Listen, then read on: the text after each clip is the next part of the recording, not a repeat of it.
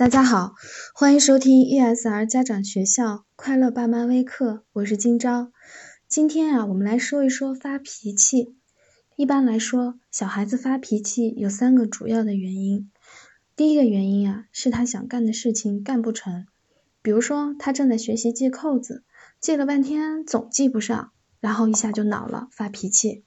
这种发脾气其实都是孩子还小，各种能力发展不够，想做的事情做不成，着急上火就发脾气了。那么爸爸妈妈去帮助他的时候啊，让他先从一件事儿能干的部分干起，然后为他搭建一一个一个的台阶儿，渐渐的他就能干整件事情了。这样呢，慢慢的他也就不发脾气了。这里重要的是让孩子做他能够做的事情，然后稍微往上提升一点儿。如果一件事情他现在的程度还干不了，他就容易发脾气。第二个原因呢是，嗯，当孩子觉得爸爸妈妈不够尊重他的时候，他也容易发脾气。比如说我们在外人面前把他的一些什么事儿当笑话说，或者是嗯他来找咱们玩，然后咱们光顾着和别人说话，或者光顾着自己看手机不理他，孩子也会发脾气。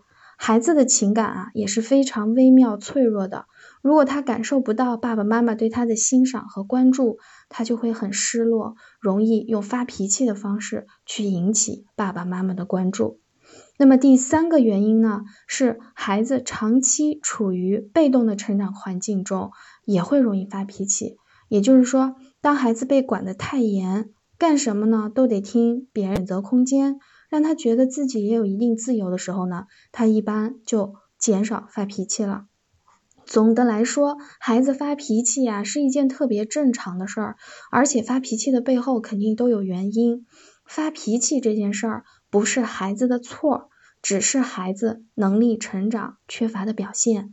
爸爸妈妈，咱们在孩子发脾气的时候，先要接纳他的脾气，上去抱抱他，然后专注于培养孩子的。五大能力就可以了。今天就到这里，感谢收听，快乐就是这么简单。